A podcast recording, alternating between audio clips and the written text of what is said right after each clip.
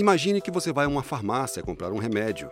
Ao fazer isso, você fornece vários dados: número do cartão de crédito, CPF, às vezes até o e-mail, além, é claro, do nome do remédio.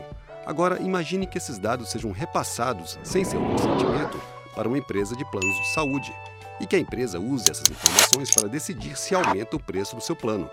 Você não autorizou a farmácia a repassar esses dados, então o plano de saúde usou os dados indevidamente. O mesmo vale para aqueles dados que você autoriza as redes sociais, aplicativos e instituições financeiras a usarem. Afinal, quase ninguém lê aqueles textos enormes que você é obrigado a marcar que concorda para ter acesso a esses serviços. Como se proteger disso?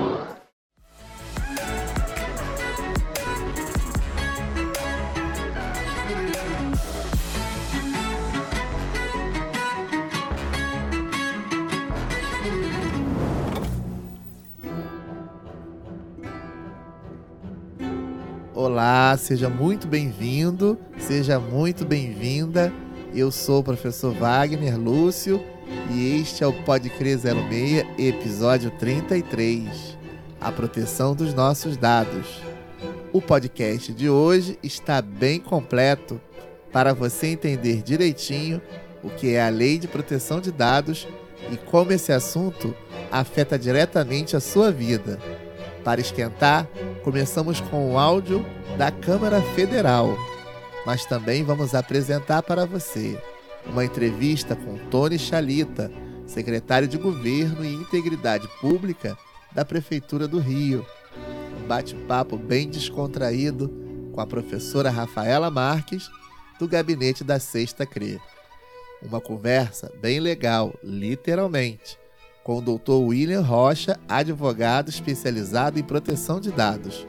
E para fechar, o um encontro com o professor Cássio Veloso, o supervisor do Net Center e a equipe que atua na manutenção dos equipamentos de informática da Sexta CRE e demais unidades do território. Eles relatam as medidas para proteger o acesso aos dados nos equipamentos de informática no nosso território após a invasão de hackers. O Podcrer 06 está imperdível. Não perca. Ouça quando e quantas vezes você quiser. E compartilhe à vontade com todas as suas redes.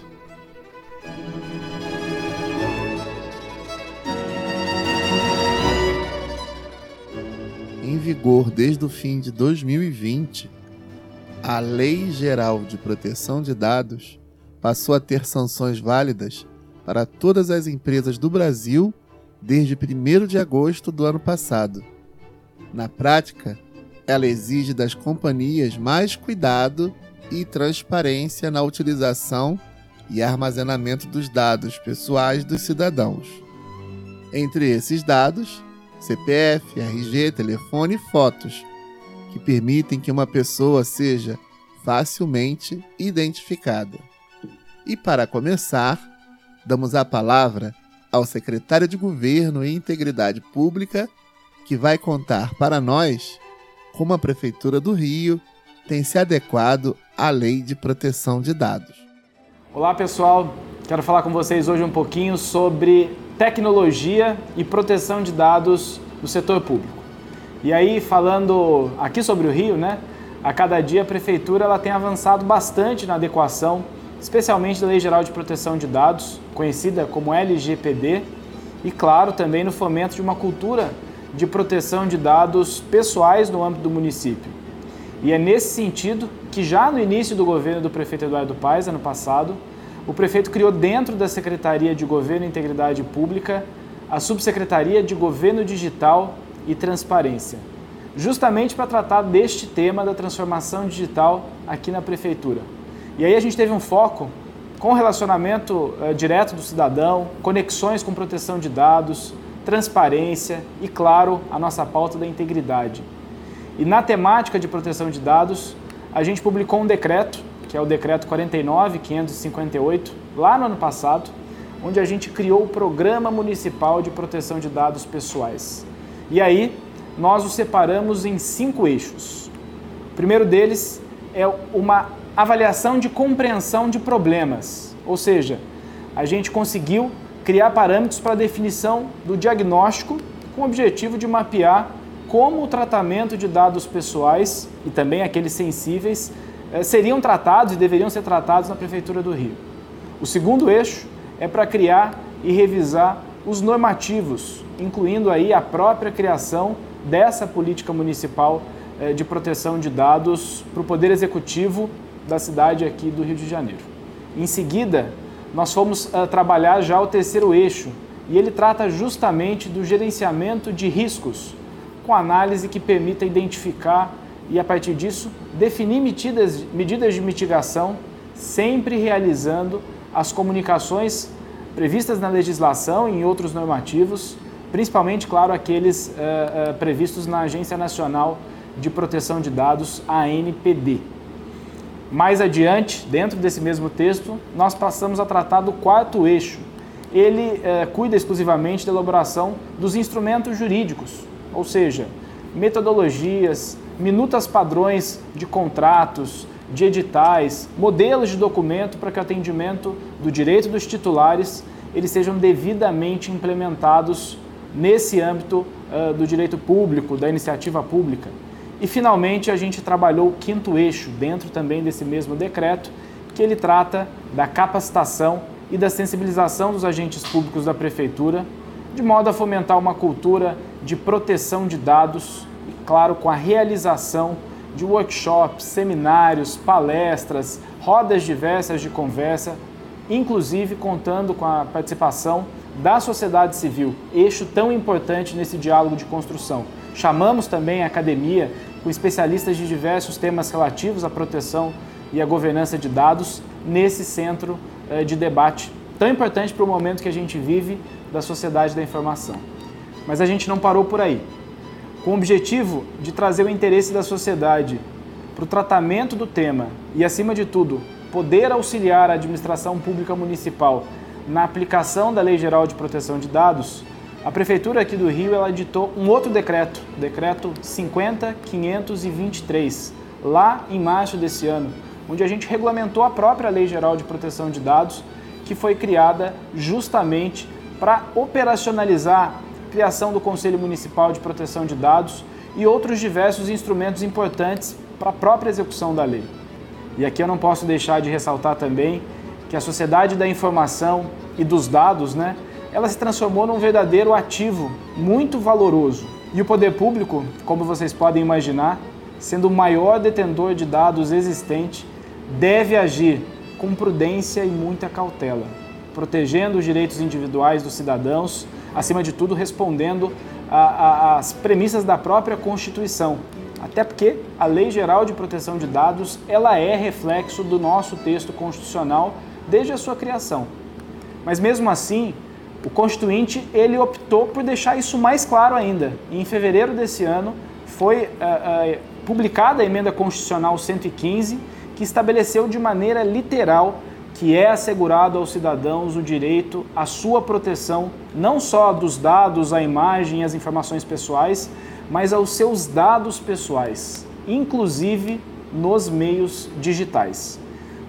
Todas essas ações e iniciativas de proteção da privacidade e dos dados pessoais dos cidadãos, planejadas cuidadosamente, eu não tenho dúvida que vêm em boa hora e estão sendo executadas e implementadas aqui pela Prefeitura do Rio, justamente para que a gente garanta um futuro onde os dados pessoais possam ser cada vez mais protegidos e respeitados. Muito obrigado, secretário, pela participação no Pode Crer 06 e até um próximo encontro. Agora vamos ouvir a professora Rafaela Marques, advogada lotada no gabinete da Sexta CRE, que vai explicar um pouco mais o que é e como a lei de proteção de dados nos afeta no nosso dia a dia. Seja bem-vinda, Rafaela, ao Pode Crer 06. A palavra está com você. Eu me chamo Rafaela Marques de Carvalho, eu sou servidora e atualmente elemento de equipe do gabinete da Sexta CRE. Vou fazer 13 anos no próximo dia 20 de outubro então, já trabalho já um pouquinho mais na educação, trabalhava na área de informática educacional durante nove anos numa empresa de informática. Então, eu posso dizer que a informática, de alguma forma, fez parte da minha formação de trabalho. Na época era só professora de informática, depois fui coordenadora de informática e atualmente acumulo até a função de advogada. Então, falando sobre LGPD na, na advocacia, a gente acaba acumulando nossas experiências. Então, sou tia de dois sobrinhos, tenho uma cachorrinha, vou casar. Essa é a Rafaela. Olha, eu acabei de falar de vários dados sobre a minha pessoa, né? Falei que eu falei da minha vida pessoal, falei do meu trabalho. Então, quando a gente está falando de dados pessoais, são todos os dados que você pode me identificar. Então, a partir de hoje, quem está me escutando já sabe quanto tempo que eu trabalho na prefeitura, o que, que eu fiz antes, o que, que eu faço hoje. Então, é só um start para cada um de nós refletirmos sobre o que compartilhamos, o que podemos compartilhar. E o principal, Wagner, é, é compreender que essa legislação ela já está pegando. Ela tem quatro anos, tem toda uma estrutura que assim é muito nova. A gente fala que a legislação de quatro anos é um bebezinho. Então a gente já está trazendo para a esfera educacional é, uma, é um grande passo. Porque até então as pessoas se limitavam a essas questões de dados como se estivesse na parte empresarial. Então trazer essa, essa discussão, esse, vamos dizer assim, esse beijinho na flor já nas escolas, é um grande avanço, porque a ideia né, dos, dos legisladores é que essa lei seja como um código de defesa do consumidor. Hoje em dia todo mundo sabe, se você comprar um produto, você pode questionar, não chegou o produto em sete dias, chegou o produto online, você pode cancelar em sete dias. É que essa legislação também venha a se tornar tão palpável, tão rotineiro, que as pessoas vão, vão se apropriar dessa maneira. Eu acho que, como. Acho que essa, nosso, nosso bate-papo é um pouco reflexo da live que nós fizemos né, com o nosso coordenador, Hugo Nepomucemo, na, na página dele. E a questão principal é a gente saber a finalidade da informação. As informações, elas não são isentas. Tudo tem uma finalidade de ser. Você perguntou quem era a Rafaela, eu já apresentei. Eu fiz um filtro de quem sou eu. Eu poderia dizer muito mais coisas sobre mim, mas a finalidade é as pessoas me, fazer, me terem um resumo sobre a minha pessoa. Agora, a, quando a gente fala da vida prática, é quando você vai a alguma instituição, quando você preenche formulários, principalmente quando você preenche links eh, das redes sociais, que até com o advento da pandemia, nós ficamos muito presos em casa e, e tudo nós gerávamos em torno do celular. Então, que dados são esses? Para quem que, que essas pessoas querem saber sobre esses, essas informações? E aí a gente estava conversando um pouco e, em off. Um exemplo clássico, quando você faz uma simples pesquisa no Google, automaticamente você percebe que aquela informação aparece. Tem pessoas que falam, isso aí é complô, isso aí é o celular que está ouvindo. Nada disso. É que dependendo da plataforma que a gente acessa, ela, esse algoritmo ela desperta, né? ela dispara informações para outras redes sociais. Então, como a gente sabe, é, o Facebook, o Instagram e o WhatsApp é, são parte do mesmo grupo econômico. Então, se você pode pesquisar agora, eu, te, eu, eu solto esse desafio para o pessoal que tá nos, está nos ouvindo. Faça uma pesquisa, coloca assim, casa, compra carro, vou viajar. Vai aparecer inúmeras propagandas patrocinados oferecendo algum tipo de viagem. Mas é, eu percebo que essas informações que são compartilhadas não estão muito apropriadas. Porque se você faz uma pesquisa num, num canal, vamos dizer assim, numa plataforma de pesquisa, não é para aparecer patrocinados em outras. Porque são, são grupos econômicos diferentes. A questão toda é o quanto que isso impacta na sua vida, por exemplo. Se você quer viajar, que grupos econômicos que têm um poder muito aquisitivo, que podem comprar esses dados e têm dinheiro para patrocinar. Então, se você vê aquele primeiro link patrocinado na sua rede social, você adquire. Ele ganhou um consumidor, ele conseguiu bater a meta dele. E isso, de alguma forma, é desleal, vamos dizer assim, né? É com outros grupos econômicos que não têm esse poder aquisitivo. Então, a gente está vivendo um período que os nossos dados têm muito poder tem muito, tem muito valor. Talvez não para gente. Ah, é só um CPF. É só o meu nome? É só uma pesquisa? Mas não. Tanto é que hoje em dia existe uma plataforma chamada Não Perturbe. Porque chegou um momento, não sei se vocês já repararam isso, mas início do mês, para quem é servidor público, sempre tinha empresas de consignado oferecendo inúmeras taxas. E você falava assim, mas eu não sou desse banco, como é que sabe? Eu tive uma situação que eu falei para minha gerente, olha, eu quero que retire os meus dados. Porque eu já cliquei no Não Perturbe e continua por aqui, por esse canal. Então, o cidadão que não quer ser perturbado, que não quer sofrer qualquer tipo de ameaça, porque isso até então você tem acesso, você está tá ciente. E quando criam, é, é, as, fazem, fazem contratos, contratos de telefonia, e você não sabe. Existe um, um, uma, um serviço no Serasa, não estou sendo. Não, isso não é público, tá, gente? É porque realmente eu acabei adquirindo em função de uma cliente que ele verifica quem teve, quem acessou o seu CPF, seus dados pessoais. Então ele meio que vistoria esses dados seu, porque com os seus dados pessoais, se uma vez que eles, né, pessoas não idôneas, tiver acesso, querem fazer alguma coisa, até você provar que não foi você, já, já aconteceu a fraude, já aconteceu o golpe. Então, é, como eu falei, essa legislação é nova. E ela surgiu justamente por conta da GDPR, que é uma legislação internacional, tá? Que ela é anterior à LGPD. Então o Brasil não é que ficou atrás, né? Mas houve primeiro um movimento internacional, depois entrou a LGPD. Até justamente para poder fazer parte né, de contratos internacionais. Mas, como ela é muito recente, contudo, desde 2021, as empresas já estão cientes que se não fizeram adequação desse período que a gente chama de vacácio leste, né? adequação da lei, que era de 2018 até 2021, dos seus bancos de dados. Então, assim, tem muito profissional da área de informática que tem atuado muito junto com a parte legislativa jurídica da empresa, que existe toda uma normativa que essa legislação orienta sobre as adequações da LGPD. Porque o principal de tudo é a gente saber a finalidade dessa informação. Então, uma vez que, por exemplo, você teve ciência desses, dessas pesquisas, você, tem que, você pode hoje em dia ir às empresas e solicitar a retirada dos seus dados dessa empresa. Isso é um direito legítimo.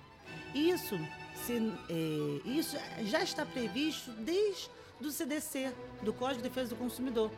Porque a partir do momento que o nosso nome é negativado, ele não é negativado não é à toa. Por quê?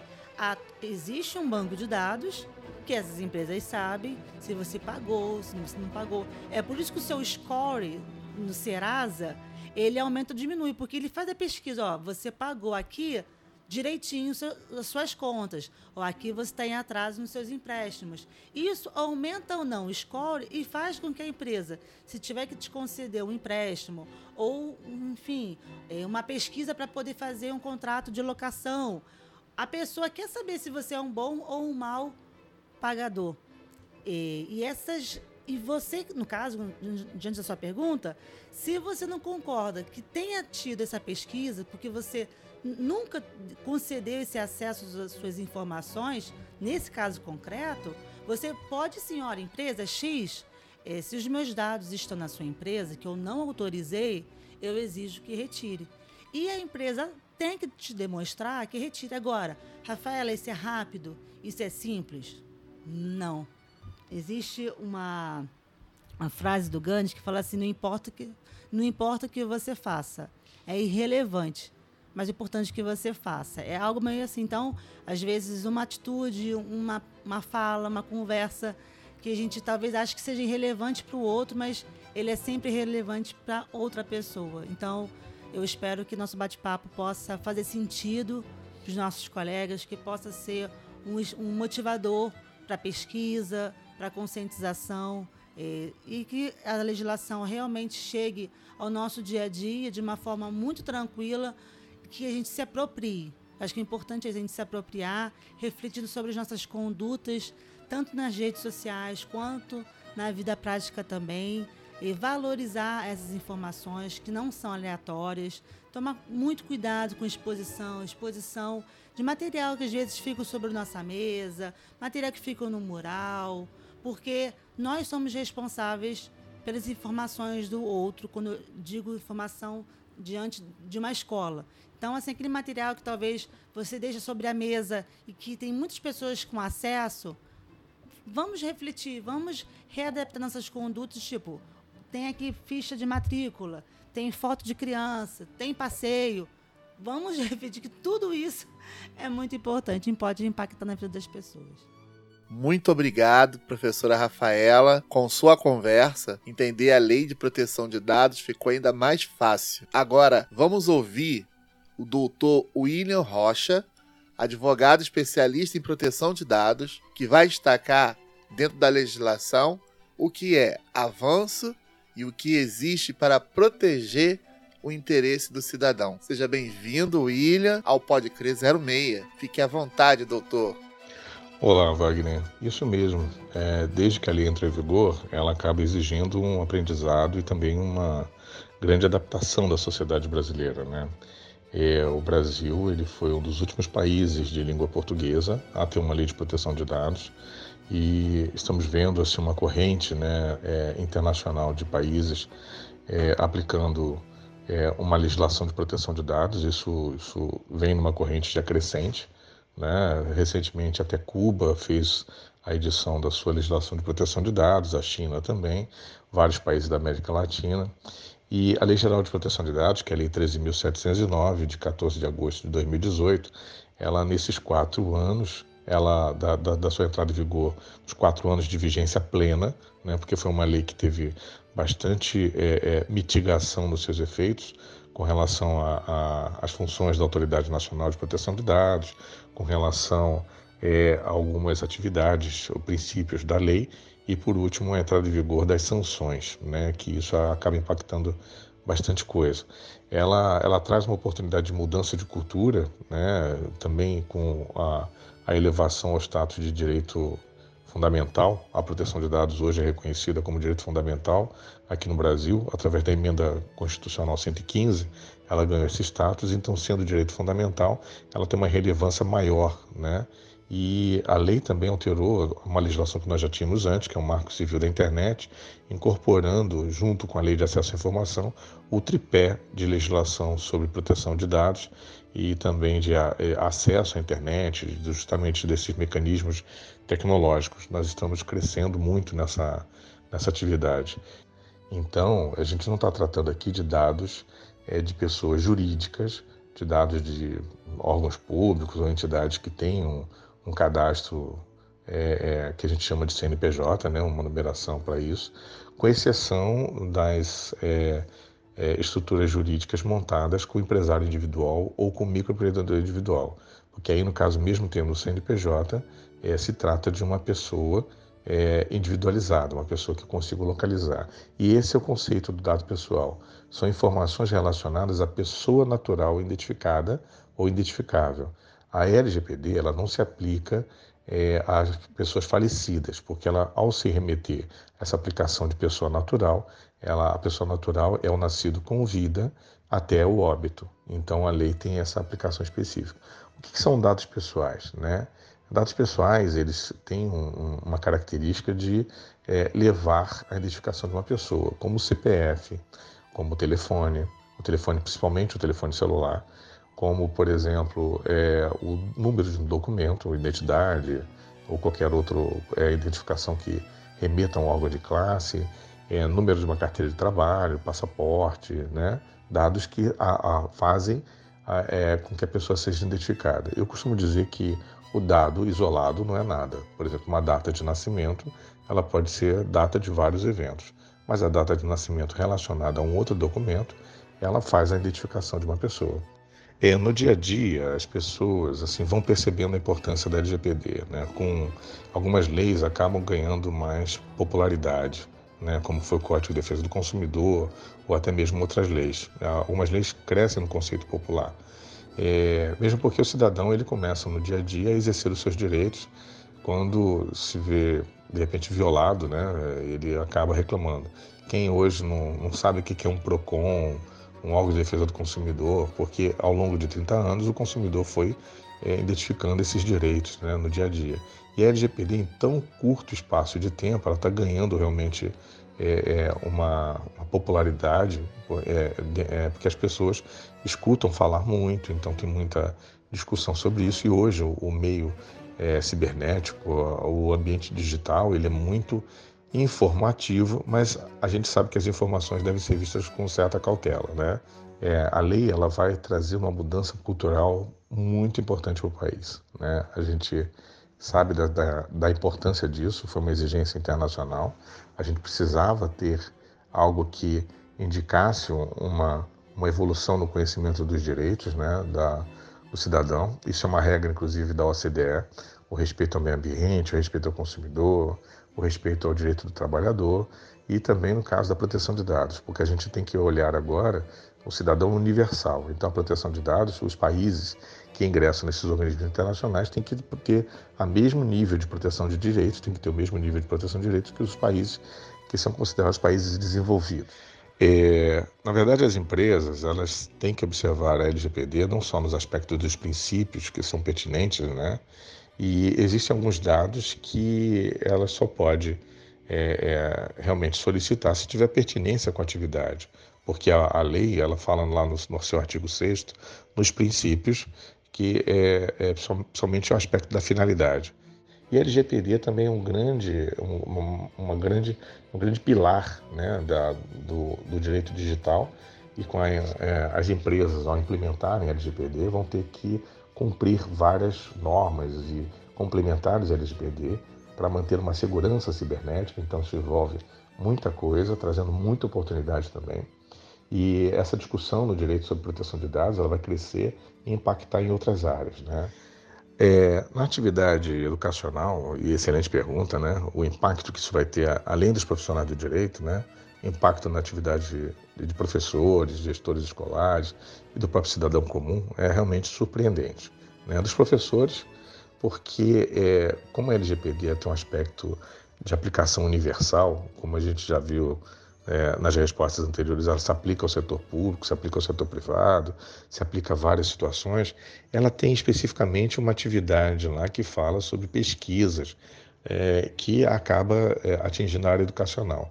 Ela tem um, um artigo até que dispensa é, a sua aplicação em algumas áreas, mas é, ela fala de órgãos de pesquisa e outras coisas também, que é o artigo 4 lá que fala das exceções de aplicação da LGPD.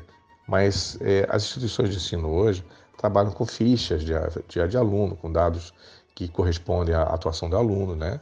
Então, o artigo 4 lá da lei, ela fala que a lei não se aplica a tratamento realizado por pessoa natural para fins exclusivamente particulares e não econômicos ou realizados para fins exclusivamente jornalísticos e artísticos ou acadêmicos. Aí quando fala assim, ou acadêmicos, né, você pensa assim, ah, então a lei não se aplica à atividade educacional. Não, muito pelo contrário.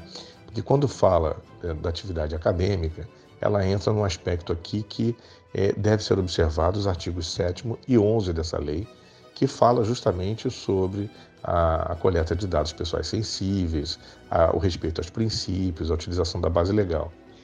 A, as sanções administrativas, elas justamente elas estão dentro do dispositivo que foi o último a entrar em vigor, né? porque houve um pedido de adiamento das sanções administrativas e, e as sanções ainda não estão sendo muito divulgadas, embora já tenha dados de processos em andamento, mas elas iniciam desde uma advertência, né, que pode ser indicado um prazo para adoção de medidas corretivas, uma multa simples que corresponde a 2% do faturamento da pessoa jurídica de direito privado, então ela não se aplica às organizações públicas e ela envolve é, a definição de grupo conglomerado né, brasileiro. Um aspecto pedagógico para inibir a continuidade de uma sanção, existe também a possibilidade de publicização da infração, que isso tem um caráter educativo forte e acaba impactando também é, no setor econômico. Né? Uma empresa que tem seus dados divulgados sobre uma infração pode ficar muito preocupada. Existe também a possibilidade de eliminação dos dados a que se refere a infração e também é, existe aqui no caso a suspensão parcial ou do funcionamento é, do banco de dados. Isso acaba impactando na atividade da organização, dando um período de suspensão parcial de seis meses, prorrogável por igual período, né? no caso isso é está previsto na lei. Existe também uma suspensão do exercício da atividade, isso acaba interferindo também no funcionamento da, da atividade que usa os dados, né? Isso impacta muito forte nas empresas de telemarketing, nas operadoras de telefonia ou outras instituições também. E existe aqui também a proibição parcial ou total do exercício da atividade relacionada ao tratamento de dados. Ou seja, a empresa pode ficar totalmente prejudicada no seu funcionamento. É uma lei que fortalece a aplicação do compliance, ela vai fortalecer os bons gestores e os, os administradores públicos como um todo. E para os administrados, óbvio, uma lei que traz garantias. Bem, era isso que eu tinha para falar, é, agradecendo a vocês a oportunidade também dessas perguntas. Muito obrigado, doutor William. O senhor enriqueceu o nosso podcast grandiosamente com informações tão relevantes. Agora, é muito importante, diante de tudo que a gente já ouviu entender o que foi feito pela equipe de informática técnica da Sexta CRE para religar os equipamentos de informática da coordenadoria e das unidades do território, a fim de garantir a segurança integral dos equipamentos e dos seus dados. Para isso, vamos ouvir o professor Cássio Veloso, em seguida, Rafael Pinho, supervisor da equipe do Net Center, que atua na coordenadoria nas demais unidades. Finalizando, vamos ouvir a própria equipe técnica. Com a palavra, então, o nosso amigo, chefe e produtor Cássio Veloso. Poxa, eu sabia que um dia eu ia participar desse podcast, esse podcast que nasceu no coração nosso, do professor Hugo. E assim, para mim é uma felicidade muito grande estar tocando isso. É, infelizmente no áudio não dá pra gente ver a imagem, mas acho que você consegue ver meu olhinho brilhando aqui. Bom, resumindo, ali tivemos o ataque hacker, né? Ah, e é, é, bem importante falar isso, que o ataque hacker ele não foi na Secretaria Municipal de Educação. Ele foi em toda a Prefeitura do Rio de Janeiro. Desde a Secretaria de Saúde até Habitação, Educação, toda a Prefeitura do Rio sofreu ataque hacker. Então a gente teve que montar uma estratégia de guerra para poder refazer tudo. Porque a princípio, o, qual é o procedimento? Desliga todos os equipamentos, desliga toda a rede é, de internet que a gente tem da Prefeitura do Rio. É, e aí começa todo um planejamento com o nosso ilustre Guilherme Sintra, lá do nível central, da Coordenadoria de Tecnologia da Informação, e ele passa para a gente um planejamento é, das ações que deveriam ser feitas, né, que era desligar as máquinas, desligar os equipamentos de internet, de rede, e depois de fazer todo esse trabalho de é, reconfiguração das máquinas, instalação de Windows 10, instalação de um novo antivírus. E a princípio, ele conversa com nós, assistentes de informática das 11 CREs, ele solicita ali é, que a gente mande nossos técnicos a campo, né, da Net Center, para que faça pelo menos de duas a três máquinas por unidade, é, fazer esse trabalho de atualização nas máquinas, né, e instalação do novo antivírus, para que a escola possa voltar a ter o atendimento, né. E assim, no primeiro, segundo dia, ali pro dia 29 de, de agosto, né, de 2022, é, a gente estava com esse atendimento de duas a três máquinas por escola, e aí eu paro e penso, não tem muito sentido o meu técnico ir numa escola, fazer duas, três máquinas, e aí depois ele vai a outra ali, tudo bem que seja próxima, faz duas, três máquinas, e depois ele vai para ponto de ônibus, porque eles se locomovem através de ônibus, metrô, trem, é, às vezes até um mototáxi na comunidade, a Net Center lá provê isso para os nossos técnicos. E aí eu, eu percebi que eles pediam muito tempo de uma unidade para outra para fazer duas, três máquinas. Aí eu sentei com o Sintra, né? Conversei com ele, falei, Sintra, você me autoriza a fazer um pouquinho diferente aqui na sexta-feira? A gente queria dar uma questão de uma proteção até maior para a rede. E aí entrar nas unidades escolares com nossos técnicos e fazer todas as máquinas de uso administrativo. Todas de uso administrativo. Então, coordenador, a máquina do coordenador, do diretor-geral, do diretor adjunto, do secretário escolar, uma máquina que eventualmente tivesse na sala de professores, uma uma máquina que é utilizada pelo administrativo, não só duas, três, mas fazer assim, se possível, todas. E para você ter uma ideia, Lúcio, teve escola, como por exemplo a Escola Municipal Monte Castelo, que o nosso técnico fez quase 30 máquinas. Escolas grandes como a Escola Municipal Charles Anderson fizeram também em torno de 28 máquinas. É isso que eu ia perguntar. Quando a gente tem um problema desse na nossa casa, é tranquilo formatar o computador, reconfigurar, né? Porque uma máquina só, às vezes no máximo duas, né? Os mais uhum. afortunados, tem mais de um computador, mas eu fico pensando numa escola com várias máquinas e numa coordenadoria com mais de 100 unidades. Como é que foi dar conta desse, desse desafio tão grande? Isso não paralisou você em nenhum momento? Não, não, não congelou, não deu aquele arrepio, aquela vontade, não vou dar, não vou conseguir. Tem que ser assim, tem que ser com frio na barriga, né? Se não tiver frio na barriga, não tá acontecendo como um desafio, né? Assim, te confesso que sim, chegar em casa é difícil dormir, a cabeça ainda fica a mil, né? Mas assim, a gente encarou o desafio e a gente procurou fazer ainda respeitando sempre isso. Colocar o técnico naquele território que ele está mais acostumado a visitar, colocar ele é, próximo a duas, três unidades que ele conseguiria fazer de duas a três por dia, mas fazendo todas as máquinas. Por exemplo, se eu peço um técnico para ir na, na Escola Municipal Bélgica, ele já vai logo na Escola Municipal Morrice, que fica ali ao lado, e já fazer logo todas as máquinas, a gente indo e dando segurança. A Bélgica é... e a Morrice estão no território da, de, de Guadalupe. Guadalupe, aí fica no, praticamente no mesmo quarteirão, né? Uma colada muro com a outra. E além disso, graças a Deus, nosso coordenador, o professor Hugo Nepomuceno, nos deu apoio também, porque aí surgiu uma outra ideia. A gente estava ali avançando, visitando as escolas, fazendo todas as máquinas, e aí eu conversei com o falei, Hugo, a gente quer dar mais uma acelerada, e tem unidades escolares, como creches, que tem duas, três máquinas só no total, porque são creches pequenas. É, e aí, assim, eu, ao invés de perder um, um técnico para ir numa unidade dessa, a gente poderia ir com o carro da CRE, né? Como motorista, buscar essas máquinas, fazer aqui na CRE, porque eu também tenho um técnico que fica de plantão aqui atendendo a CRE, e, também, e fez o atendimento aqui da CRE de todas as máquinas. É...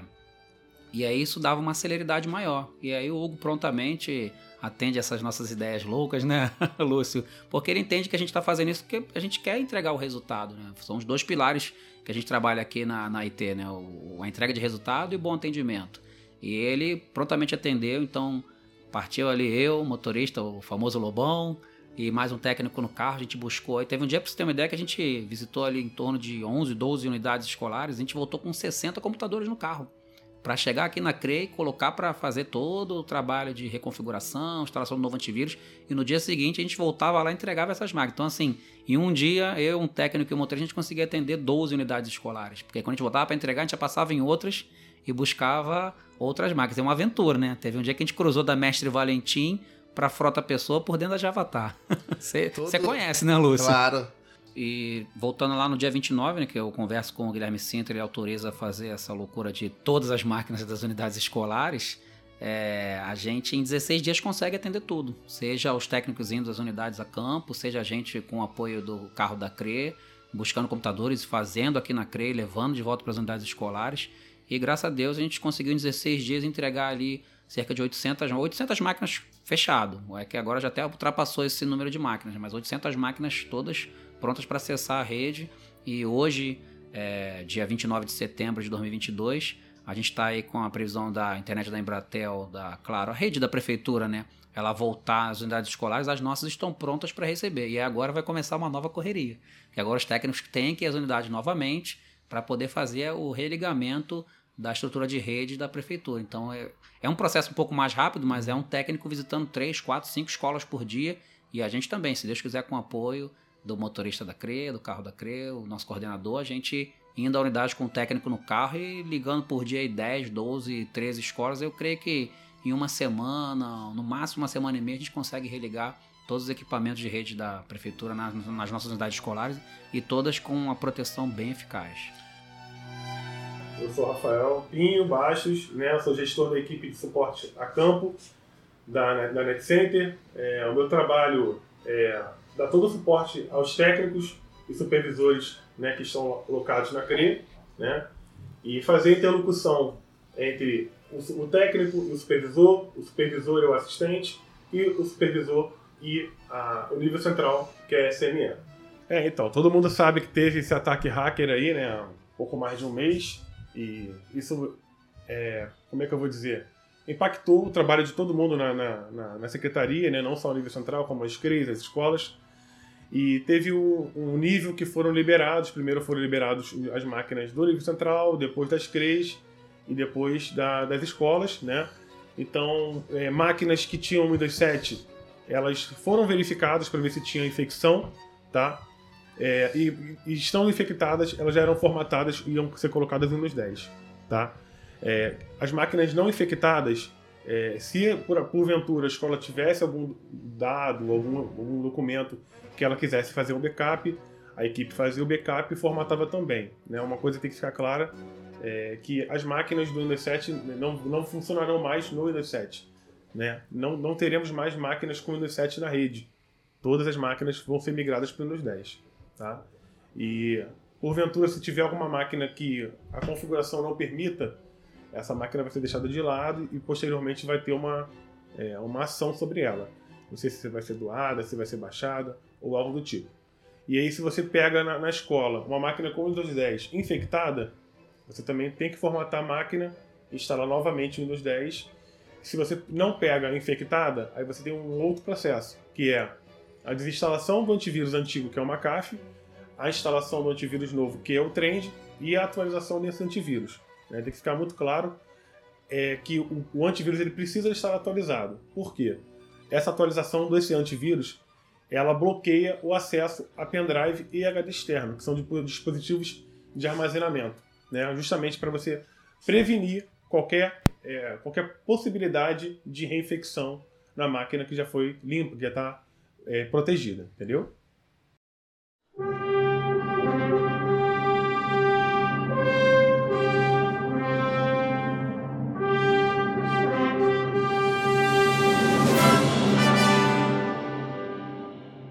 É isso aí, estamos aqui na sede da Cista CRE com o time pesado da AIT, do Net Center. Sejam bem-vindos. Meu nome é Ulisses. Meu nome é Ronan. Meu nome é Marcos. Sou o Rafael. E eu sou o Fábio.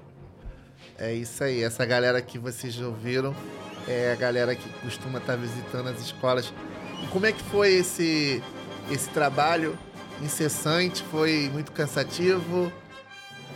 Para mim foi bem cansativo.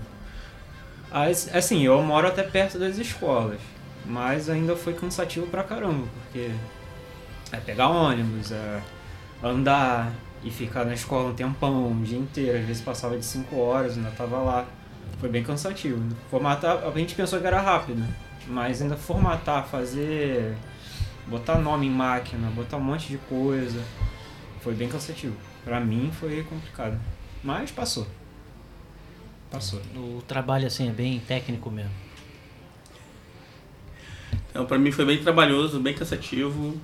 Nós ralamos muito, acordamos bem mais cedo para trabalhar, para se organizar, para sair. E chegava na escola, dava tudo, tudo da gente, né? O nosso melhor para poder alcançar as metas, os objetivos junto com a nossa equipe, assim como os desafios que a gente tinha, né? Então a gente buscava sempre trabalhar em equipe, quando um tinha dúvida ou dificuldade, um falava com o outro. Então a gente sempre trabalhava em modo de união, né? Um fortalecendo o outro. Aí deu tudo certo. Todas as escolas foram atendidas. Todas as 113. 113. Todos os computadores que suportam a instalação upgrade para o Windows 10, né?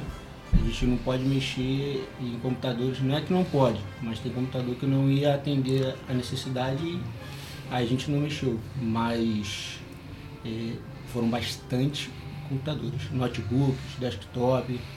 Mais de 800 computadores. Mais de 800. Mais de 800 em 15 dias, não foi isso? 16. 16 dias a gente fez mais de 800 máquinas. Mas também depois a gente descobriu que tinha um outro programa que a gente poderia usar esse notebook que não dava o Windows 10, que esse, como esse novo programa ele convertia, né? Deixava a, a imagem a ISO menor e dava para formatar normal e passava. Não ia estar aquele computador rápido, mas estava ali formatado com Windows 10, tudo certinho. É, light, um Windows 10 Lite.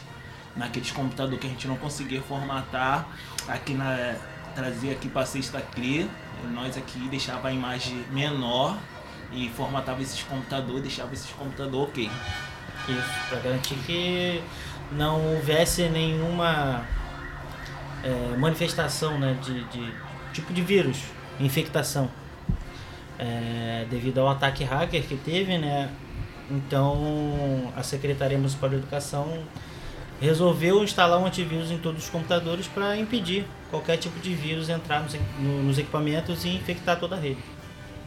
Não só por causa do ataque hacker, mas é algo preventivo para poder fazer com que os usuários possam usar os computadores de forma mais segura, com qualidade, poder usar os arquivos, entrar nos sites, programas e seguindo os, os procedimentos né, de segurança na internet para que os, os, dados pessoais das escolas, né, e-mails, senhas, pudessem estar salvaguardados de algum estranho tentasse invadir ou fazer qualquer tipo de coisa no computador. E tem outras situações, né? Tipo assim, eu tenho um arquivo pessoal ali, é, a facilidade é menor de a pessoa enfiar ali o pendrive e pegar algum um arquivo rápido e tirar o pendrive. Então a segurança é muito assim muito rígida. Muito rígida. É, porque esse antivírus novo ele bloqueia as portas USBs, então ninguém vai mais poder tirar um arquivo do, do computador utilizando um, um pendrive.